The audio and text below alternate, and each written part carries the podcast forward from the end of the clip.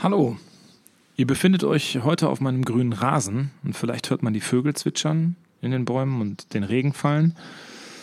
Ähm, ich sitze nämlich bei der Anmoderation des heutigen Podcasts im Garten unter einem Holzdach und genieße die ersten Regentropfen, die jetzt seit vielen Tagen das erste Mal fallen. Ich habe dabei ein Glas Wein, habe mir einen schönen Weißwein aufgemacht und hoffe jetzt endlich dazu zu kommen, diese Podcast-Episode auch mal fertigzustellen. Denn wie der Teufel das so will, bin ich in den vergangenen Wochen einfach nicht dazu gekommen, mal in Ruhe aufzunehmen. Und das liegt zum einen sicherlich an den politischen Terminen und Verpflichtungen, die jetzt auch als Oberbürgermeisterkandidat zunehmend anfallen. Das liegt daran, dass wir derzeit renovieren und unter dem Getöse eines Bosch-Hammers einfach kein Podcast aufzunehmen ist. Und es liegt natürlich auch daran, dass ich das Mikrofon immer häufiger gegen eine Babyflasche tausche und in den Abendstunden, in denen ich sonst diese Episoden eingesprochen und moderiert habe, nun jemand anderes in den Schlaf gesprochen werden muss. Umso mehr freut es mich, heute hier die neue Ausgabe vom Stadtgeflüster zu präsentieren. Und zugleich ist es eine Sonderausgabe, weil wir nämlich dieses Mal auf das allgemeinpolitische Thema, also die Einordnung zu Beginn, verzichten. Und das tun wir zugunsten unseres Gesprächspartners. In der vergangenen Woche habe ich Hans-Peter Noll getroffen. Er ist Geschäftsführer der Stiftung Zollverein und hat in den vergangenen Jahrzehnten für die Ruhrkohle Flächen im Ruhrgebiet entwickelt. Das heißt also, überall da, wo früher Zechen standen und wo ihr heute grüne Oasen zum Verweilen wiederfindet, hatte er vermutlich seine Finger im Spiel und was bietet sich mehr an, als mit diesem Mann über die Zukunft des Ruhrgebiets und seine Visionen vom Ruhrgebiet zu sprechen. Also Vorhang auf und Bühne frei. Hört selbst.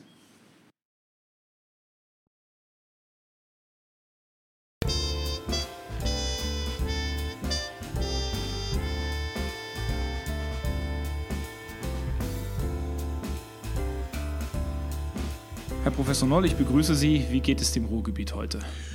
Ähm, das Ruhrgebiet hat zwei Seiten, eine gute und eine nicht so gute und herausfordernde, um das mal so zu sagen. Also ich glaube, wir sind mittendrin nach wie vor in Umbrüchen und in mhm. Corona-Zeiten natürlich nochmal ganz besonders gefordert, wie es in der gesamten Republik ist. Wirtschaft und Regionen leiden.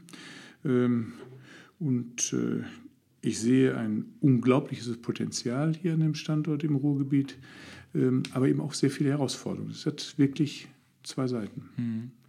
Sie haben im Grunde, ähm, oder ich gehe erstmal auf, auf die momentane aktuelle Corona-Problematik ein. Mhm. Ähm, ich habe gestern gelesen, Einbruch der deutschen Wirtschaft um 30 Prozent im Quartal. Mhm. Das sind ja Zahlen, die konnte man sich vor einigen Monaten noch überhaupt nicht vorstellen. Also, dass es überhaupt möglich ist, dass eine Wirtschaft um 30 Prozent einbrechen kann, wenn da nicht gerade ein Krieg herrscht oder sowas, dann erlebt man ja sowas überhaupt gar nicht. Wohl wahr. Wie sehen Sie das? Gehen wir zugrunde oder blühen wir jetzt erst richtig auf aus der Krise? Wichtig ist ja, was machen wir daraus? Welche Schlüsse ziehen wir? Und ähm, ich glaube, natürlich wird es eine ganze Reihe von Bereichen geben, die leiden und die möglicherweise als einzelner Betrieb auch eine solche Krise nicht überstehen. Aber ich glaube auf der anderen Seite, dass wir viele kluge und engagierte Unternehmer haben, die auch mit solchen Situationen umgehen können. Und der Nachholbedarf in vielen Bereichen ist so groß, gerade nach einem Shutdown, dass ich zumindest die Hoffnung habe, dass es äh, in vielen Bereichen sich auch wieder erholen werden und äh, dass es dann auch wieder Wachstum geben wird. Wir sprechen ja, wenn wir von Krisen sprechen, auch immer von, äh, von dem sogenannten Katalysatoreffekt. Das heißt also, Krisen sind eigentlich immer Antreiber von Entwicklungen, die sowieso schon vorher stattgefunden haben, aber gegebenenfalls vielleicht ein bisschen langsamer. Mhm. Ähm, wo erleben wir diesen Katalysatoreffekt momentan im Ruhrgebiet?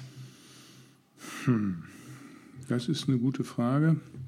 Also ich sage mal, die gesamte Gastronomie-Szene, die gesamte Veranstaltungsszene, da ähm, muss ich sagen, sortiert es sich extrem. Mhm. Ich bin erschüttert, ähm, aber das ist eben nicht wahrscheinlich auch systemimmanent, ähm, wie gering die Pufferwirkung ist, wie gering die Reserven der Einzelbetriebe sind. Die sind wirklich dort sehr hart betroffen. Und ähm, dort sehe ich ein Riesenproblem. Die gesamte Hotellerie mhm. äh, ist auch so ein Thema, wo äh, ich sage mal, der Bereich extrem betroffen ist. Ja. Wir haben ähm, vor einigen Wochen haben wir mit unserem Hotelier ähm, äh, Henrik van Dillen hier in Herne gesprochen. Der ähm, quasi die Situation auch mal aufgezeichnet hat, wie die aussieht. Mhm. Also da sehen wir dann quasi jetzt eine Entwicklung, dass wir im Grunde schon im Vorfeld auch sehr viele vielleicht nicht zwangsläufig gesunde Betriebe hatten, die dann jetzt quasi aufgrund der Krise dann mhm. ähm, darunter leiden und den Betrieb nicht weiter fortführen können. Nun gibt es allerdings auch positive Katalysatoreffekte. Ich meine, ich bin Lehrer. Mhm. Ich stelle in den letzten Wochen fest oder in den letzten Monaten fest, dass es auf einmal dass auf einmal allen Leuten klar geworden ist, wie wichtig Digitalisierungsprozesse geworden sind. Ähm, welche positiven Effekte erkennen Sie also die Prozesse werden natürlich bei allen Betrieben auf den Prüfstand gestellt und man sieht auch, wie belastbar ist das gesamte System. Viele Bereiche, viele Unternehmen haben ja, die stellen ja gerade fest, dass ihre Logistikketten und dass äh, es dort Abhängigkeiten gibt. Äh, der eine oder andere stellt fest, wie digital er ist oder wie digital er nicht ist, sozusagen, und hat da natürlich entsprechende Lerneffekte.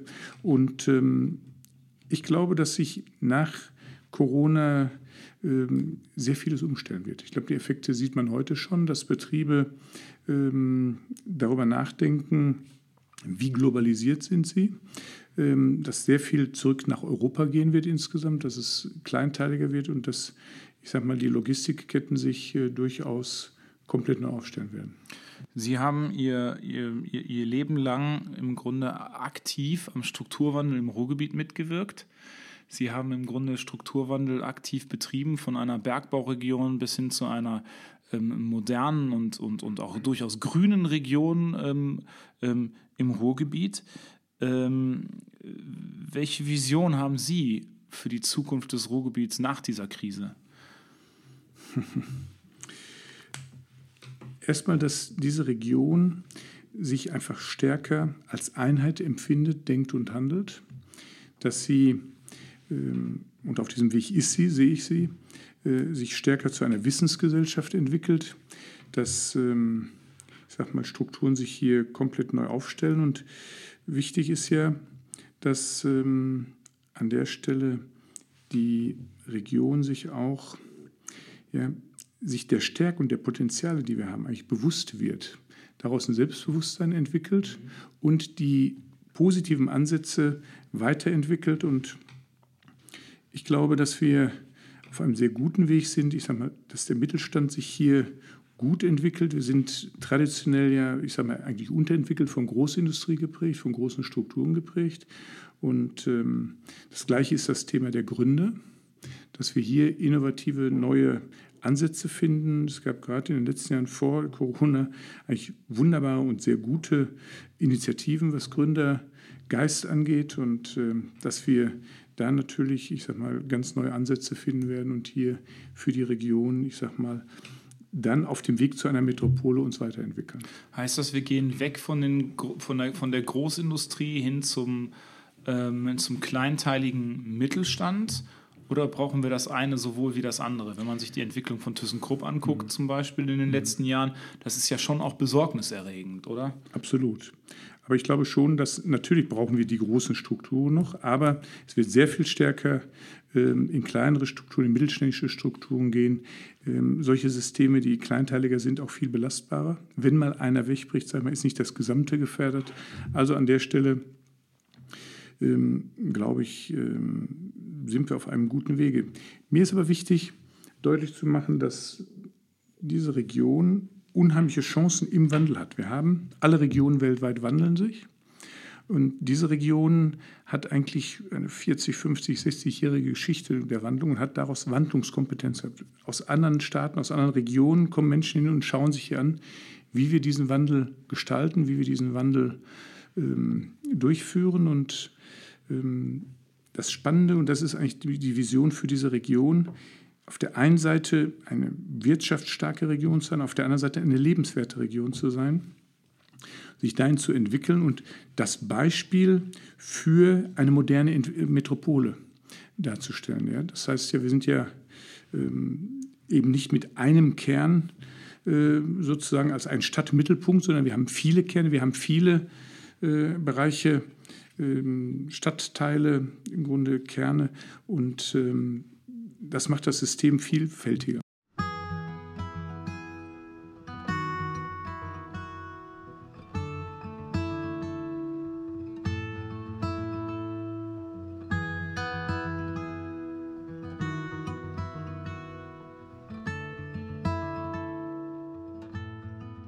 Ist das die Definition einer Metropole? Also, dass man sagt, okay, es gibt jetzt keinen Mittelpunkt, so wie wir es zum Beispiel in Frankreich haben mit Paris. Mhm ähm, Nein, Paris ist eine Metropole, wo müssen wir uns nichts vormachen. Also, ja, aber wir sprechen ja von der Metropolregion. Ja. Also wir sprechen ja meistens vom, beim Ruhrgebiet nicht von der Metropole, sondern wir sprechen von einer Metropolregion. Und ich stelle mir immer die Frage, als Kommunalpolitiker, ja. ich mache es jetzt mal ein bisschen plastisch. Ich habe den Anspruch von Duisburg nach Dortmund oder nach Essen mit dem Zug zu fahren. Mhm. Ähm, wie, und dann, dann, muss ich mal hochrechnen, wie viele Verkehrsbetriebe es gibt im öffentlichen Personennahverkehr, mhm.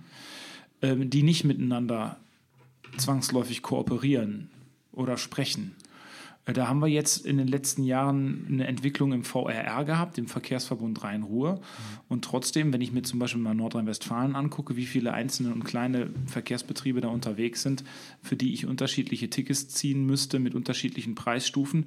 Und genauso ähm, sehe ich momentan auch noch ein Stück weit das Ruhrgebiet. Also ich habe mhm. ähm, Bürgermeister und Oberbürgermeister, ich habe Landräte in ihren Bereichen, ähm, die in, in ihren Bereichen steuern und auch tätig sind, aber sich in dem Moment, wo sie Kompetenzen abgeben müssten, mhm. an etwas, was sich Metropolverwaltung nennt oder wie auch immer, mhm. dann auch unglaublich schwer tun. Aber ist mhm. das nicht ein Schritt, den wir konsequenterweise tun müssen, wenn wir eine wirkliche Metropole werden wollen? Herr Radicke, jetzt haben Sie viele Themenbereiche gerade angesprochen. Das erste, ich glaube, wenn wir als Metropole uns weiter positiv entwickeln wollen, dann ist die Frage der Mobilität eine der grundlegenden. Und da haben wir den größten Nachholbedarf aus meiner Sicht. Sollen wir einmal äh, über, die, über die Mobilität sprechen direkt? Ja, können, wir, können wir gerne machen, weil das ist wirklich, ich sag mal, für eine solche Region also elementar. Ja. Und in der Tat haben wir hier nicht nur viele Grenzen in den Köpfen und auch sichtbare und unsichtbare Grenzen in dieser Region, sondern wir haben auch ein so aufgegliedertes Mobilitätssystem sozusagen, ähm, dass die Menschen damit unzufrieden sind. Also egal, auf welchen Veranstaltungen man ist, am Ende, zu, egal zu welchem Thema, kommt man immer zum Thema Mobilität und die ist hier nicht befriedigend gelöst. Und da, da, da, sehe ich das Problem, Herr Noll, dass wir im Grunde konfrontiert werden mit, ähm, man kann schon fast sagen, das klingt jetzt sehr brutal, aber mit fast sehr extremen politischen Ansichten, was Mobilität angeht. Auf der einen Seite gibt es, äh, das erleben wir in unserer Stadt sehr häufig, fast schon radikale Radfahrer, die für sich beanspruchen, die Zukunft des Individualverkehrs zu sein. Und zwar die einzigen. Und am besten die komplett autofreien Städte fordern. Dann gibt es natürlich auch als direkte Opposition dazu, gibt es dann Autofahrer, reine Autofahrer, die sagen, die Radfahrer gehören nicht auf die Straße, die müssen da weg. Gleichzeitig sprechen wir über den öffentlichen Personennahverkehr, den wir stärken wollen, weil wir mehr Leute auf die Schiene bewegen wollen. Wie kriegen wir diesen Ausgleich hin? Und brauchen wir nicht alle Verkehrsteilnehmer von denen, um diese Region so mobil zu machen, wie wir es wollen? Also das eine ist ja, ist immer, dass das Netz äh, städteübergreifend ist und mhm. wirklich das Netz sich regional ausdehnt und die gesamte Region miteinander verbindet. Das ist das eine. Das zweite sind die unterschiedlichen Verkehrsträger. Äh, und da muss man klar sagen, die Mischung macht's. Wenn man sich andere Regionen und Metropolen dieser Welt anschaut, ich nehme mal als Beispiel, weil es wirklich hervorragend gelöst hat, ist die Stadt Wien. So, die hat eine, ein, ein System von U-Bahn, von S-Bahn, von Bussen. In den Bussen sehen Sie an der nächsten Haltestelle schon, ob, wo äh, Fahrrad, ähm, äh, Fahrräder bereitstehen, sieht man, sind genügend Fahrräder da, kann ich mit ein, mir dort an der Haltestelle ein Fahrrad nehmen. Mhm. Äh, wenn ich ein Ticket nehme, habe ich das Fahrrad sofort mit im Preis. Die Mischung macht es an der Stelle. Ja, ich also ich glaube, äh, nur Fahrrad zu fahren, nur Auto zu fahren, nur Bus zu fahren, wird einer solchen Region nicht gerecht. Sondern ich glaube, die Mischung und die Vernetzung miteinander, untereinander äh, ist wichtig. Und da spielt natürlich das Thema der Digitalisierung wieder eine Rolle und ist dann ein wichtiges Instrument, ein wichtiges Hilfsinstrument an der Stelle. Und ähm, ich glaube, da muss hier in der Region noch sehr viel passieren. Es gibt politische Verabredungen. Es, gerade haben sich ähm, Bürgermeister, Landräte und Oberbürgermeister ähm, verabredet, ich sage mal, dieses Thema Mobilität nochmal neu anzugehen.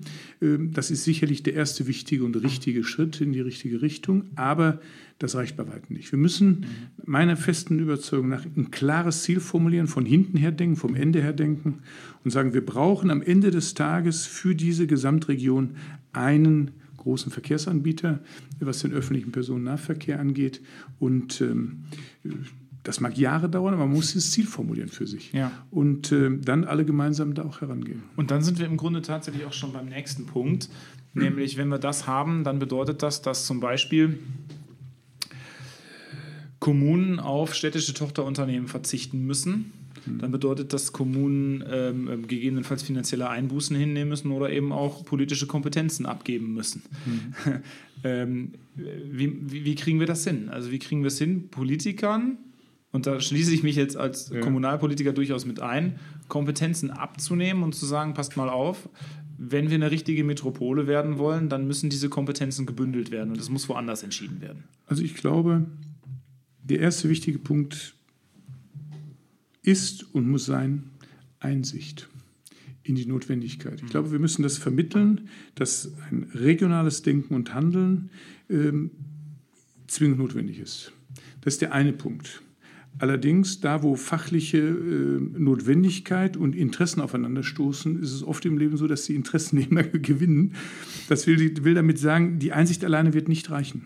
Ich würde nicht aufhören zu werben dafür, was, was fachlich, sachlich äh, notwendig ist auf der einen Seite, aber man muss sich tatsächlich auch überlegen, ob es nicht, ich sag mal, politisch gesetzte Ziele gibt, wo man ähm, durchaus, ich sag mal, auf Dinge verzichten muss, einzelne Kommunen, was ja geschehen ist in den mhm. letzten Jahren. Und ähm, ich glaube, dass es auf diesem Wege ähm, wir, wir uns befinden, aber es ist ein sehr mühseliger Weg. Die Egoismen, die lokalen und kommunalen Egoismen sind da, dürfen uns nicht, und ist, oder sagen wir mal, es hängt natürlich auch vom Thema ab. Das will ich auch nochmal sagen.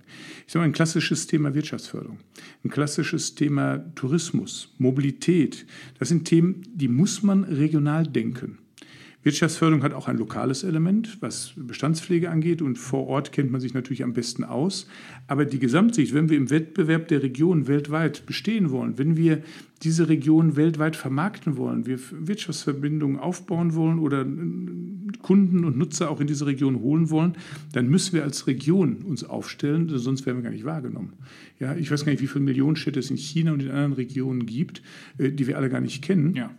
Und der einzige Ballungsraum, der attraktiv meines Erachtens auch von der Größe her überhaupt konkurrieren kann, ist hier das Ruhrgebiet, ist die Metropole Ruhr. Ich bin jetzt auch mal total egoistisch, Herr Noll. Welche Rolle spielt Herne dabei? Wir sind mittendrin. Herne ist mittendrin in dieser Metropole und ähm, meine ich, hat dort seine Rolle. Ähm, aber, um das auch nochmal sehr deutlich zu sagen, wir müssen uns wir müssen uns an der Stelle, ich sag mal, auch als Herren, als Stadt Herne so in diese Region mit einpassen, sonst haben wir keine Chance. Weil wir werden nicht, ich, ich meine, ob das jetzt Kultur, kulturelle Angebot ist, wir haben in Herne ein tolles kulturelles Angebot, aber um im weltweiten Wettbewerb zu verstehen, haben wir meines Erachtens nur eine Chance, wenn wir die, das Ruhrgebiet als Ganzes sehen und wenn wir dann schauen, was haben wir an Konzerthäusern, was haben wir an Museen. Mhm. Herne hat für mich eine Universität mit der Ruhr-Universität Bochum. Die ist, mhm. ich sage mal, mit der U35, ich glaube, in knapp 20 Minuten zu erreichen. Äh, wenn Sie in Berlin oder in New York oder in London sind, ähm, ja, wenn Sie solche Verhältnisse übertragen und von daher, äh, glaube ich, muss das schon noch anders gedacht werden. Die Frage Frage ist, sieht die Stadt Bochum auch, dass sie mit Herne eine Universitätsstadt neben sich hat?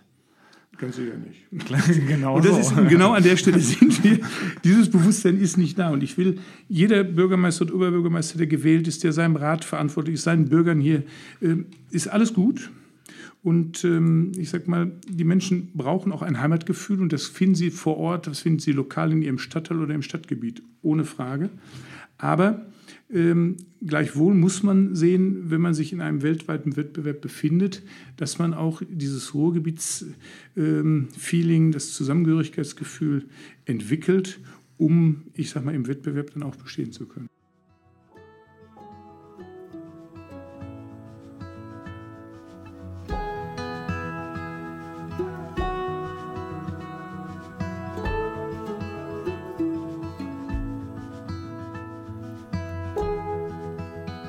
Jetzt kommen wir zu einem sehr interessanten Bereich, nämlich jetzt kommen wir wirklich zum politischen Bereich, denn all das, was Sie gerade erwähnt haben, ist ja im Grunde schon politisch ein Stück weit vorgezeichnet. Wir haben schon seit einigen Jahren das sogenannte im Volksmund genannte Ruhrparlament, den sogenannten Regionalverband Ruhr, der dieses Jahr auch das erste Mal in einer Direktwahl von den Bürgerinnen und Bürgern tatsächlich auch gewählt wird. Mhm. Welcher Bedeutung kommt diesem Parlament in den nächsten Jahren zu?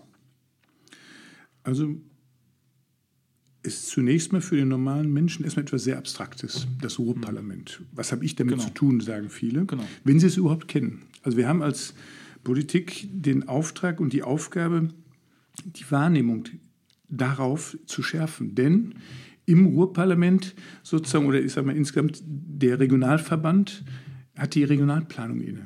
Da werden die Rahmenbedingungen, die Leitplanken für Nutzungen, für das, was geht oder was nicht geht, äh, festgelegt. Das hat einen sehr konkreten Einfluss dann vor Ort. Äh, ja, wo entstehen neue Gewerbegebiete? Wo entstehen Grünflächen im Verbund und dergleichen? Oder wo werden sie geschützt? Und eines der wichtigen Punkte ist das Thema der Regionalplanung und das, diese Dinge werden zum Beispiel im Ruhrparlament von den Leitlinien, von den Zielen her formuliert, definiert und letztendlich verabschiedet. Das ist ein Thema. Das zweite große Thema ist natürlich das Thema der lebenswerten Umwelt. Mhm. Grünzüge. Der Regionalverband ist der größte Waldbesitzer und Grünflächenbesitzer hier in dieser Metropole. Und was auf diesen Flächen geschieht oder nicht, ist ein sehr großes Thema. Der Haushalt mit dem Thema auch Kultur ja, ähm, übergreifende Kulturprojekte, aber auch wichtige Dekadenprojekte, über die, die alle zehn Jahre stattfinden, ob das die Kulturhauptstadt war, ob das nun die IGA äh, ist. Ähm, das sind Projekte, die grenzübergreifend sind, die die Region zusammenbringen und ein Wir-Gefühl entwickeln können. Ich halte die für ganz wichtig. Und all diese Dinge werden durch den Regionalverband organisiert, angegangen und durch das Ruhrparlament sozusagen sanktioniert, koordiniert bzw. politisch auch verabschiedet. Und das sind alles Punkte. Mobilität hatten wir vorhin, ist ein Thema. Also alles, was grenzüberschreitend, kommunal grenzüberschreitend ist, äh, wird dort diskutiert. Und ähm, das den Menschen zu vermitteln, wie wichtig das ist dass es eine ganz konkrete Bedeutung hier äh, für diese Region hat. Das wird eine der großen Aufgaben des jetzt zu wählenden Ruhrparlaments sein und dann natürlich inhaltlich zu arbeiten und das auch entsprechend zum Wohle der Region äh, zu vermitteln und auch zu beschließen. Und trotzdem hat diese, ähm, diese Struktur, dieses Parlament, ich nenne es mal einen kleinen Makel. Ähm, vielleicht würde der ein oder andere von einem Geburtsfehler sprechen wollen. Ähm, und der besteht meines Erachtens darin, dass das Ruhrgebiet immer noch auseinandergerissen wird von den Regierungsbezirken. Das heißt, mhm. wir haben im ganzen Ruhrgebiet drei Regierungsbezirke, die in ihrer Mehrheit, ob das Arnsberg ist mhm. oder ob das, äh, was haben wir Münster noch? Oder Münster Düsseldorf. und Düsseldorf ist, mhm. die sind in ihren Bereichen durchaus ländlich geprägt. Mhm. Und in jedem dieser Regierungsbezirken sind dann Teile des Ruhrgebietes, die dann mhm. sagen, hey, passt mal auf, Leute, wir haben eigentlich ganz andere Probleme oder mhm. Herausforderungen bei mhm. uns, mit denen ihr eigentlich überhaupt nichts zu tun habt. Mhm. Und werden damit in ihren Regierungsbezirken zu, ja, ich sag's mal, mh, Paradiesvögeln. Wäre es nicht konsequent, und jetzt werfe ich mal so einen Blick in die Zukunft, wenn Sie sagen, wir müssen zu einer richtigen Metropole auch zusammenwachsen, wäre es dann nicht auch konsequent zu sagen, wir brauchen den Zusammenschluss dieser Ruhrgebietsstädte auch zu einem vollumfänglichen Regierungsbezirk? In der letztendlichen Konsequenz ja, Konsequenz ja. Aber da machen wir jetzt ein Fass auf. Und äh, das hat natürlich unglaublich viele verschiedene ähm, Facetten, muss man sagen. Das muss man sehr wohl überlegen. Und die Frage ist ja, ähm, an welcher Stelle fängt man welche Diskussion und an welcher Stelle und zu welchem Zeitpunkt äh, fängt man, äh, ja, wie soll ich sagen, welche Auseinandersetzung an. Und ich weiß nicht, ob die Diskussion zum jetzigen Zeitpunkt uns weiterführt. Ähm, ich glaube nicht, dass ähm, man diese Diskussion zum jetzigen Zeitpunkt führen sollte, sondern einfach aus der Kraft der Überzeugung, aus Ergebnissen, aus Zusammenarbeit heraus letztendlich zu Überzeugung zu gelangen. Und das ist einfach ein langer Weg. Ich, ich glaube nicht, dass äh, wer auch immer die Kraft hat, hier mit einem Strich äh, zu sagen, und jetzt wird es ein Regierungsbezirk. Wir waren mal auf dem Weg, es hat viele Widerstände dazu gegeben, viele Diskussionen gegeben an der Stelle.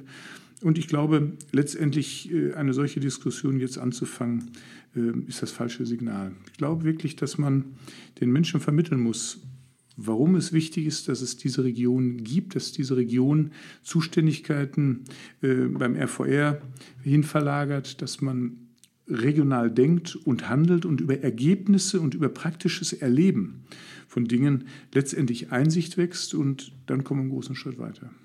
Sie haben sich dazu entschieden, diesem, äh, diesem Prozess jetzt auch nochmal, ähm, sagen wir mal, ähm, eine, eigene, eine eigene Handschrift zu geben, denn Sie mhm. haben sich ähm, dazu bereit erklärt, auf Nachfrage der, des Vorsitzenden der CDU Ruhrgebiet bei der kommenden Wahl des Ruhrparlaments als äh, Spitzenkandidat zur Verfügung zu stehen. Daraufhin hat der Vorstand der CDU äh, Ruhrgebiet in der, in der vergangenen Woche sie einstimmig äh, nominiert. Mhm. Äh, was bewegt Sie dazu, jetzt den Schritt zu machen ins politische Feld und zu sagen, und jetzt ähm, packe ich das auch selbst nochmal an einer anderen Stelle an, als ich das in den letzten Jahrzehnten vielleicht gemacht habe? Also ich habe 28 Jahre bei der RG Immobilien konkreten Strukturwandel sozusagen in dieser Region auf Flächen gestalten dürfen. Die Umwandlung von ehemaligen Bergbaustandorten hin in Stadtteile, Logistikstandorte mit den jeweiligen Standortkommunen, mit vielen Akteuren, das geht immer nur gemeinsam. Und habe so sehr konkret vor Ort, quer durchs Ruhrgebiet, von Hamm im Osten bis zu Neukirchen-Flühen und Kamp-Lindfort im Westen, ähm, am Wandel agieren dürfen. Ich lehre an der Ruhr-Universität in Bochum Geografie und äh, habe so den Schwerpunkt Wandel altindustrialisierter Region. Also auch im Forschungsbereich habe ich mich mit Ruhrgebiet und mit dem Wandel und der Transformation beschäftigt. So, und habe dabei dann entdeckt, am Ende hängt sehr viel an der Politik. Und ähm, irgendwann im Leben, wenn man gefragt wird, muss man sich mal entscheiden, will man weiter am Spielfeld dran stehen zuschauen, applaudieren, kritisieren, anfeuern und mal schimpfen? Oder sagt man, vielleicht auch als staatsbürgerliche Pflicht, bürgerschaftliches Engagement, zu sagen, ich lasse mich einwechseln, ich gehe auf den Platz und versuche die Themen, die Erfahrungen, die ich bisher gemacht habe in meinem bisherigen Leben, vielleicht aus einer ganz anderen Sicht mit einzubringen. Weil sehr viel wird eben auch politisch verhandelt. Und ähm, ich sage immer, Strukturwandel beginnt im Kopf. Ja, und äh, da glaube ich, spielt Politik eine ganz große Rolle. Und vor dem Hintergrund habe ich mich dann entschieden, habe gesagt, jawohl, ich mache das und werde meinen Teil versuchen dazu beizutragen, dass diese Region sich weiterwandelt und letztendlich zu einer Metropole Ruhe entsteht. Dann schließen wir auch mit dem psychologischen Wandel im Kopf. Herr Professor Noll, äh, was können wir im Ruhrgebiet ganz besonders gut? Wir haben Wandlungskompetenz und wir können die Ärmel hochkrempeln und anpacken. Wo müssen wir noch besser werden? Im Wettbewerb, in der Internationalisierung und in der Kleinteiligkeit und im Zusammengehörigkeitsgefühl der Kommunen. Ich sage mal, da, da, müssen wir wirklich besser werden. Ich danke Ihnen für das Gespräch und äh, wir wünschen Ihnen viel Erfolg. Wir unterstützen Sie nach allen Kräften, ähm, auch hier aus Ihrer, ich glaube, ich kann sagen, Heimatstadt Herne. Das dürfen Sie sagen. Seit dem ersten Lebensjahr lebe ich hier das sind jetzt mittlerweile 60 Jahre. Also von daher ist das wirklich ein Stück Heimat. Und ich bedanke mich ganz herzlich und äh, ich werde mit Leidenschaft zum Wohl der Region herangehen und hoffe, dass es mir gelingt, äh, auch Beiträge hier zum Wohle meiner Heimatstadt, aber auch der Region äh, mit beisteuern zu können. Spoken like a real statesman. Vielen Dank, Herr Professor Noel.